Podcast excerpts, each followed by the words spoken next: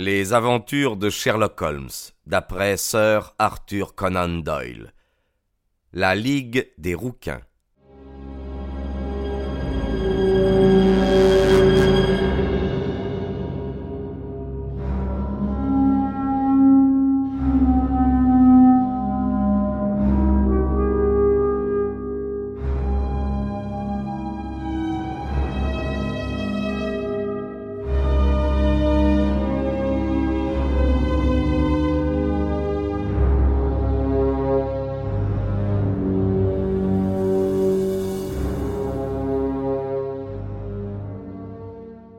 C'est un fait, messieurs, dont vous pouvez vous rendre compte.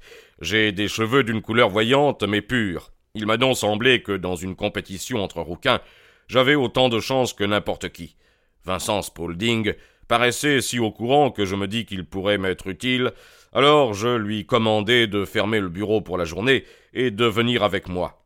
Un jour de congé n'a jamais fait peur à un commis. Nous partîmes donc tous les deux pour l'adresse indiquée par le journal. Je ne reverrai certainement jamais un spectacle pareil, monsieur Holmes. Venus du nord, du sud, de l'est, de l'ouest, tous les hommes qui avaient une vague teinte de roux dans leurs cheveux s'étaient précipités vers la City. Fleet Street était bondée de rouquins, Pop's Court ressemblait à un chargement d'oranges. Je n'aurais pas cru qu'une simple petite annonce déplacerait tant de gens. Toutes les nuances étaient représentées, Jaune paille, citron, orange, brique, c'était irlandais, argile, foie malade. Mais Spaulding avait raison. Il n'y en avait pas beaucoup à posséder une chevelure réellement rouge et flamboyante. Lorsque je vis toute cette cohue, j'aurais volontiers renoncé, mais Spaulding ne voulut rien entendre. Comment se débrouilla-t-il pour me pousser, me tirer, me faire fendre la foule et m'amener jusqu'aux marches qui conduisaient au bureau, ça je ne saurais le dire.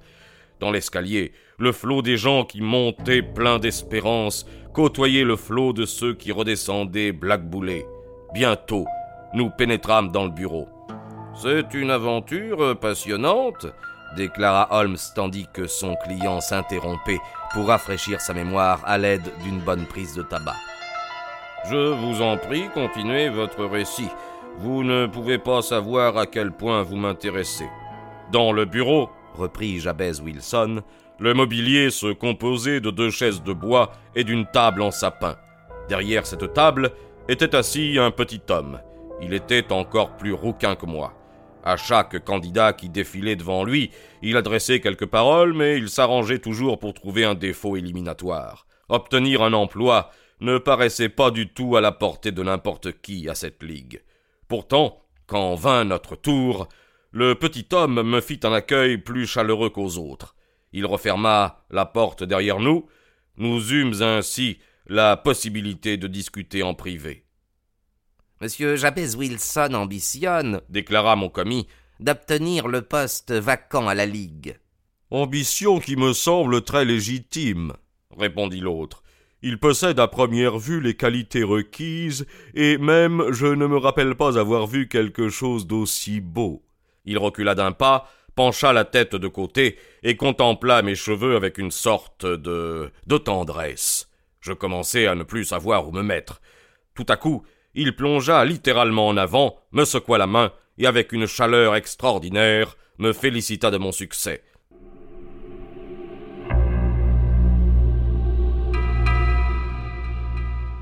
La moindre hésitation serait une injustice, dit-il. Vous voudrez bien m'excuser cependant si je prends cette précaution. Il s'était emparé de ma tignasse, et il la tirait si vigoureusement à deux mains que je ne pus réprimer un hurlement de douleur. Il y a de l'eau dans vos yeux, dit-il en me relâchant. Tout est donc comme il faut que cela soit. Que voulez-vous? La prudence est nécessaire. Deux fois nous avons été abusés par des perruques, et une fois par une teinture. Je pourrais vous raconter des histoires sur le poids de cordonnier qui vous dégoûteraient de la nature humaine. Il se pencha par la fenêtre pour annoncer, du plus haut de savoir, que la place était prise.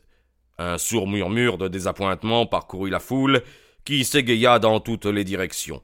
Quelques secondes plus tard, il ne restait plus dans Pop's Court, en fait de rouquin, que moi-même et mon directeur.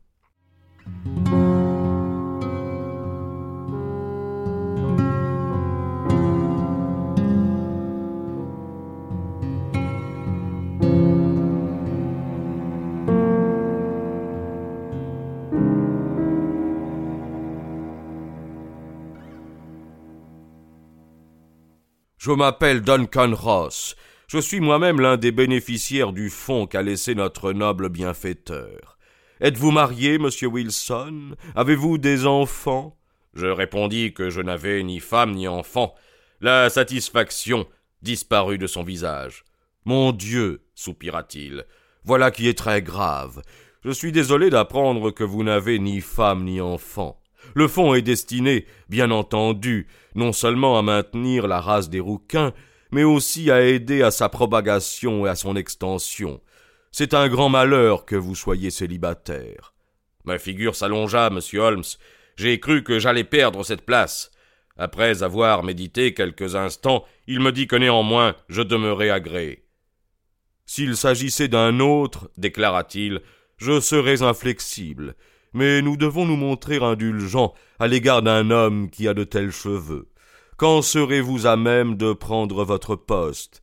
Eh bien, c'est un peu délicat, car j'ai déjà une occupation. Oh, ne vous tracassez pas à ce sujet, monsieur Wilson, dit Vincent Spaulding. Je veillerai sur votre affaire à votre place. Quelles seraient mes heures de travail demandai-je. De dix heures à deux heures. Vous savez, monsieur Holmes, les affaires d'un prêteur sur gage se traitent surtout le soir, spécialement le jeudi et le vendredi, qui précèdent le jour de la paix. C'est pourquoi cela me convenait tout à fait de gagner un peu d'argent le matin. De plus, mon commis était un brave garçon sur qui je pouvais compter. D'accord pour les heures, dis-je, et pour l'argent.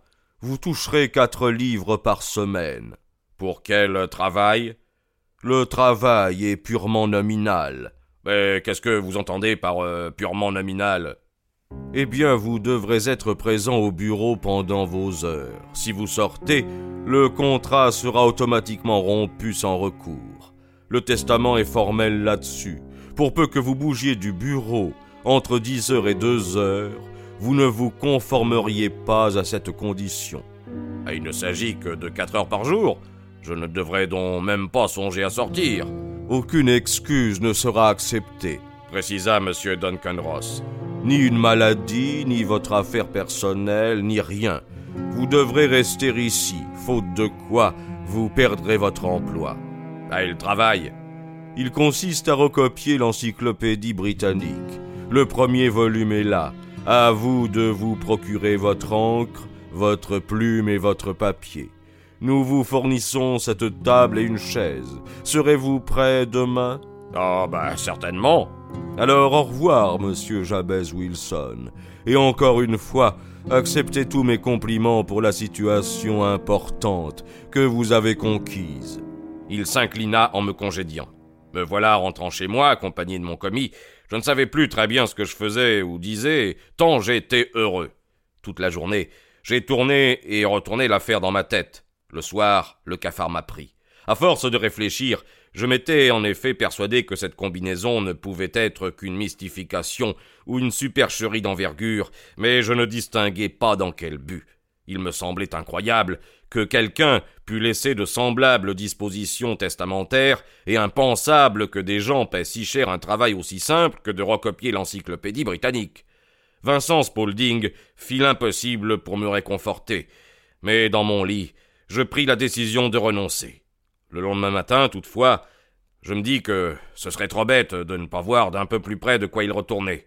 J'achetai donc une petite bouteille d'encre, une plume d'oie, quelques feuilles de papier écolier, puis je partis pour Popscourt. Eh bien, je dois dire qu'à mon grand étonnement, tout se passa le plus correctement du monde. La table était dressée pour me recevoir, Monsieur Duncan Ross se trouvait là pour contrôler que je me mettais au travail. Il me fit commencer par la lettre A et me laissa à ma besogne. Pourtant, il revint me voir plusieurs fois pour le cas où j'aurais eu besoin de lui. À deux heures, il me souhaita une bonne journée, me félicita pour le travail que j'avais abattu, et quand je sortis, il referma à clé la porte du bureau. Ce manège se répéta tous les jours, monsieur Holmes. Chaque samedi, mon directeur m'apportait quatre souverains d'or pour mon travail de la semaine. Le matin, J'étais là à 10 heures et je partais l'après-midi à 2 heures. Monsieur Duncan Ross espaça peu à peu ses visites. D'abord, il ne vint plus qu'une fois le matin. Au bout d'un certain temps, il n'apparut plus du tout. Naturellement, je n'osais pas quitter la pièce un seul instant. Je ne savais jamais à quel moment il arriverait. Et l'emploi n'était pas compliqué, il me convenait à merveille. Je ne voulais pas risquer de le perdre.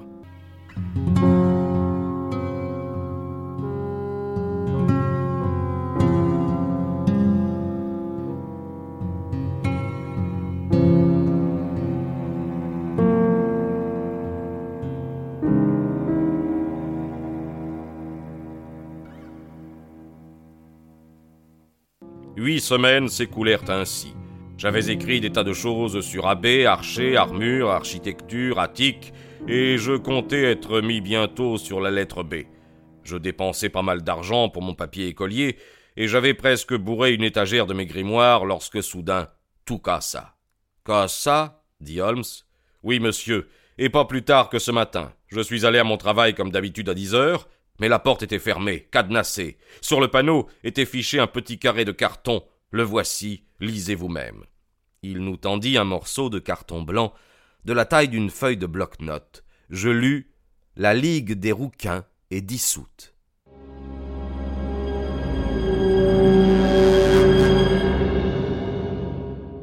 Sherlock Holmes et moi considérâmes successivement ce bref faire-part et le visage lugubre de Jabez Wilson, jusqu'à ce que l'aspect comique de l'affaire vint supplanter tous les autres. Alors nous éclatâmes d'un rire qui n'en finissait plus.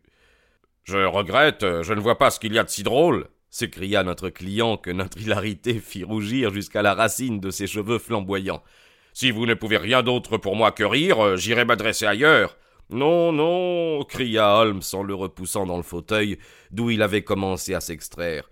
Pour rien au monde, je ne voudrais manquer cette affaire. Elle est rafraîchissante, mais elle comporte, pardonnez-moi de m'exprimer ainsi, des éléments plutôt amusants. Veuillez nous dire maintenant ce que vous avez fait lorsque vous avez trouvé ce carton sur la porte. J'avais reçu un coup de massue, monsieur. Je ne savais pas à quel me vouer. Je fis le tour des bureaux voisins, mais tout le monde ignorait la nouvelle. En fin de compte, je me rendis chez le propriétaire. C'est un comptable qui habite au rez-de-chaussée.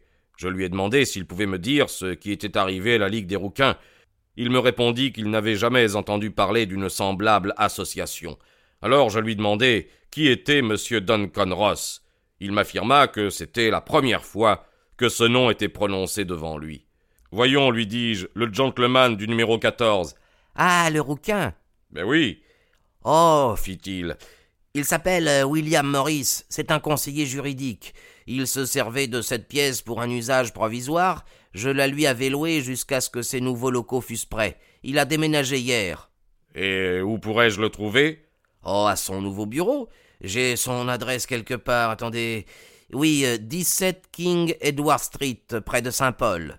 Je courus, monsieur Holmes, mais quand j'arrivai à cette adresse, je découvris une fabrique de rotules artificielles, et personne ne connaissait ni M. William Morris, ni M. Duncan Ross.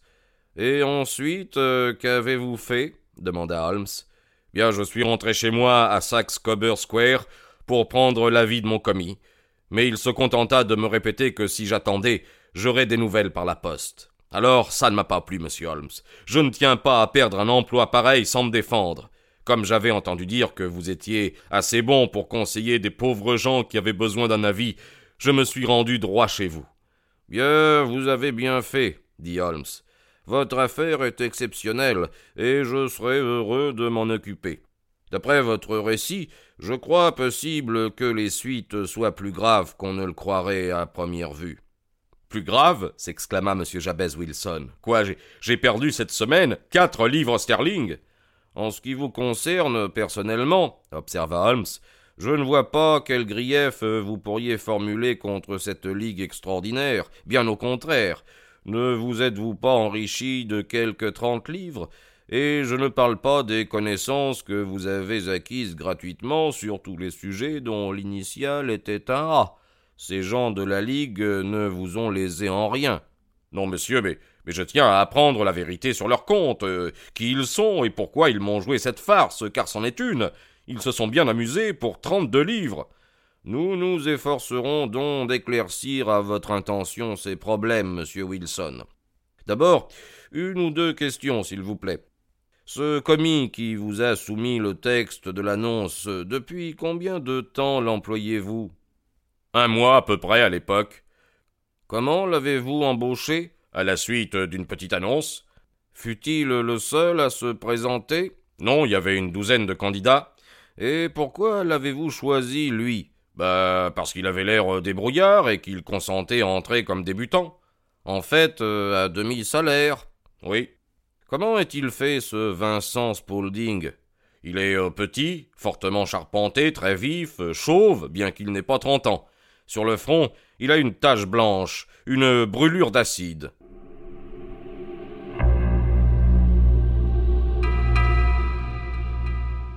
Holmes se souleva de son fauteuil. Une excitation considérable s'était emparée de lui.